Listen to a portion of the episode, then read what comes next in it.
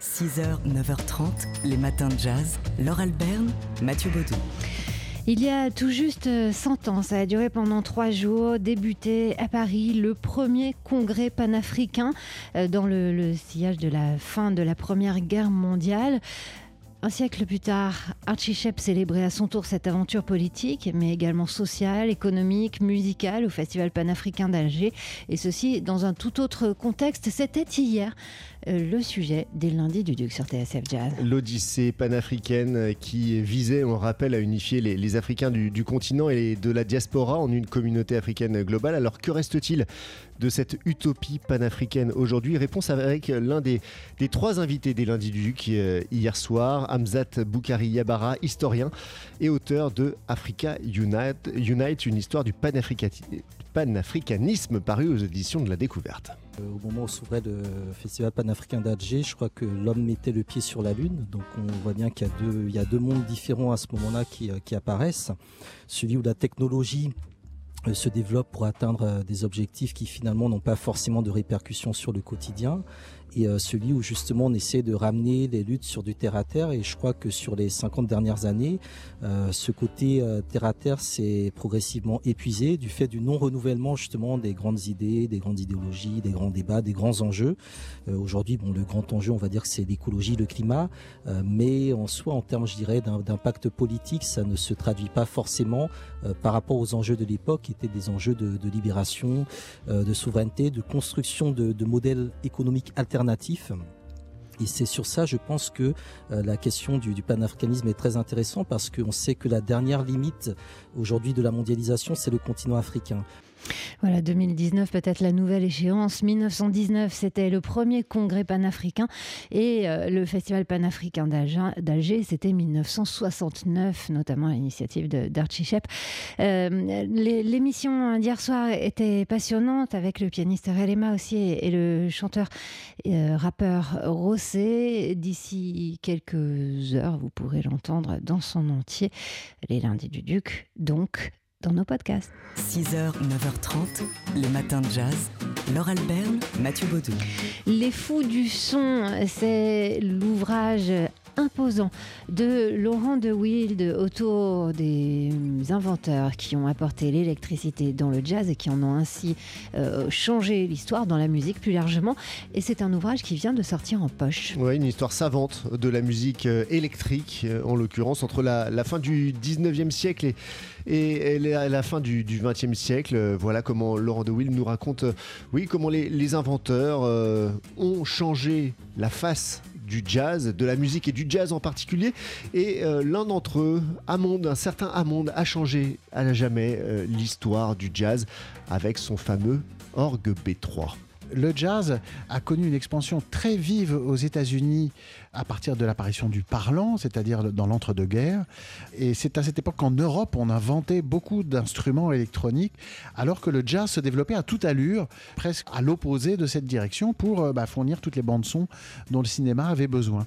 C'est vraiment euh, c'est Hammond et son orgamonde qui au début était une imitation d'orgue classique, donc qui faisait pas encore éruption dans le cinéma. C'est le Hammond B3, n'est-ce pas, qui va être complètement phagocyté par le jazz parce qu'il a une petite particularité, c'est d'avoir de l'attaque quand on joue la note et ça, ça fait effectivement toute la différence et les jazzmen sentent tout de suite l'utilisation qu'ils peuvent en faire. Et donc ça, c'est 1955. Et parmi les euh, jazzmen qui ont euh, popularisé l'orgamande B3, bah, le roi d'entre eux, c'est celui qu'on écoute ici avec un extrait de son premier album, Jimmy Smith, Tenderly.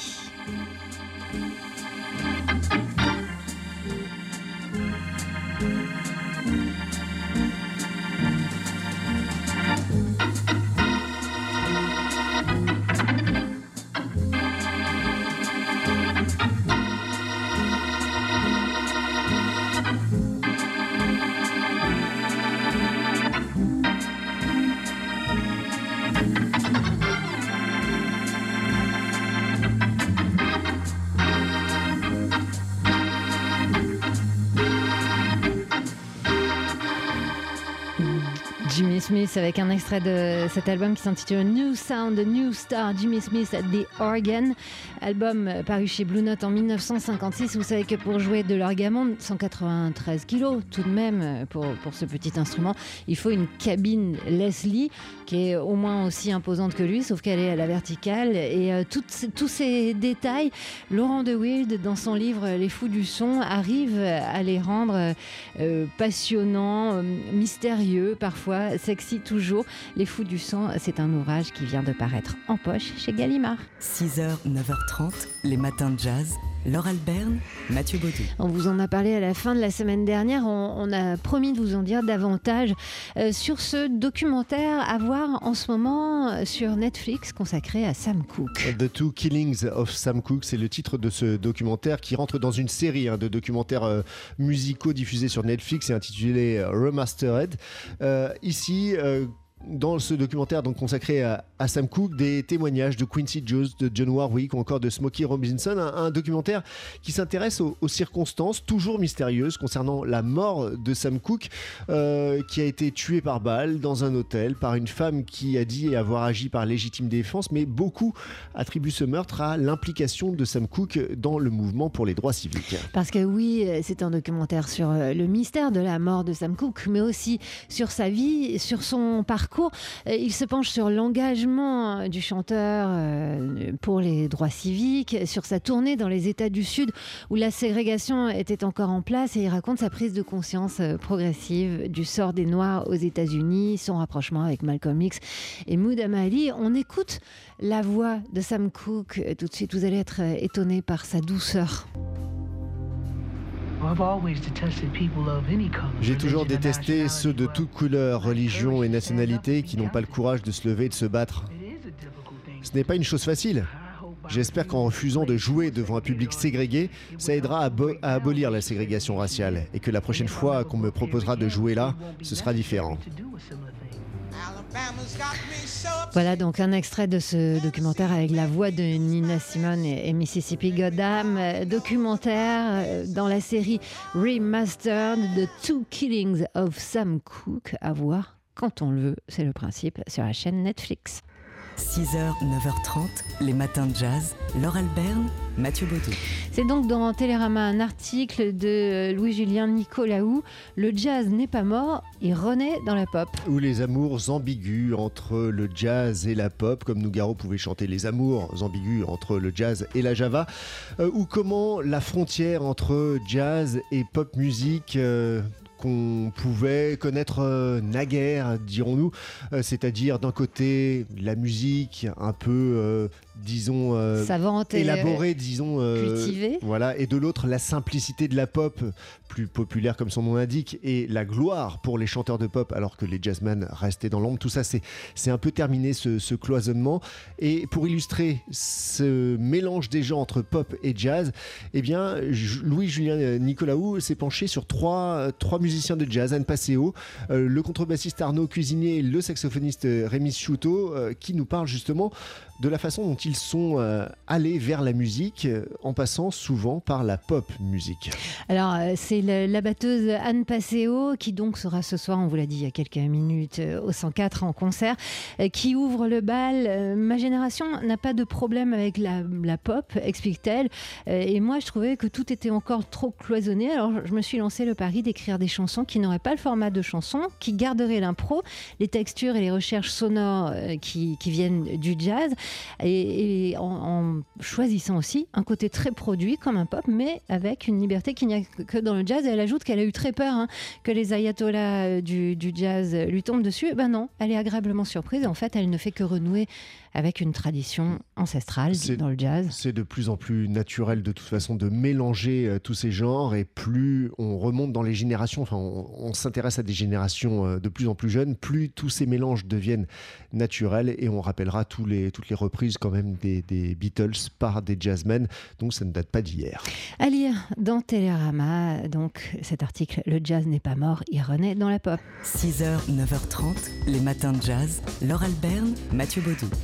Il y a tout juste 100 ans s'ouvrait à Paris le premier congrès panafricain qui durait trois jours, et ce dans le sillage de la fin de la Première Guerre mondiale. Et un demi-siècle plus tard, en 69, Archie Shep célébrait à son tour cette aventure politique, mais aussi sociale, économique et musicale au Festival panafricain d'Alger et cette odyssée du panafricanisme euh, qui visait, on le rappelle, à unifier les Africains du continent et de la diaspora en une communauté africaine globale. Eh bien, c'était le sujet de, des lundis du Duc hier soir, avec euh, comme invité notamment l'historien euh, Hamzat Boukari Yabara. Il y avait également le pianiste Relema et puis le rappeur Rossé. Rossé qui a sorti récemment un très bel objet sonore, un double CD, Parler d'années de la Terre, des voix de lutte 1960 1989-1988. Rosset qui nous dit que alors que les Européens regardent avec insistance vers les États-Unis, les États-Unis, eux, regardent l'Afrique. Ce que j'ai vu dans ce projet, effectivement, c'est euh, que euh, à l'heure où tout le monde, euh, en tout cas, regardait les, les États-Unis, la musique afro-américaine regardait l'Afrique. Et ce qui est assez intéressant, c'est que il y a une sorte de, complexe. Moi, je le sens en tant que musicien vivant en France, où la musique que je fais euh, est validée à partir du moment où elle est validée euh, dans les pays anglo-saxons. Mais euh, ce qui est intéressant, c'est que les pays anglo-saxons valident ce qui est validé en Afrique. Et nous, c'est à côté, c'est là en fait l'Afrique. Et donc du coup, au lieu de faire le tour comme ça, un éternel cercle. Exactement, exactement. En réalité, voilà, l'Afrique est, l'Afrique est à Paris, l'Afrique est. Donc du coup, euh, dit mais ce complexe d'infériorité, bon, je, je suis pas, je suis pas, vais pas aller chercher d'où il vient, mais en tout cas, c'était intéressant de découvrir ça à travers un projet comme ça. Voilà un extrait des lundis du Duc d'hier que vous allez pouvoir euh, d'ici euh, une heure ou deux réécouter en podcast et qui était consacré au panafricanisme depuis 1919, donc où avait lieu le premier premier congrès panafricain. C'était il y a exactement 100 ans aujourd'hui. Les matins de jazz.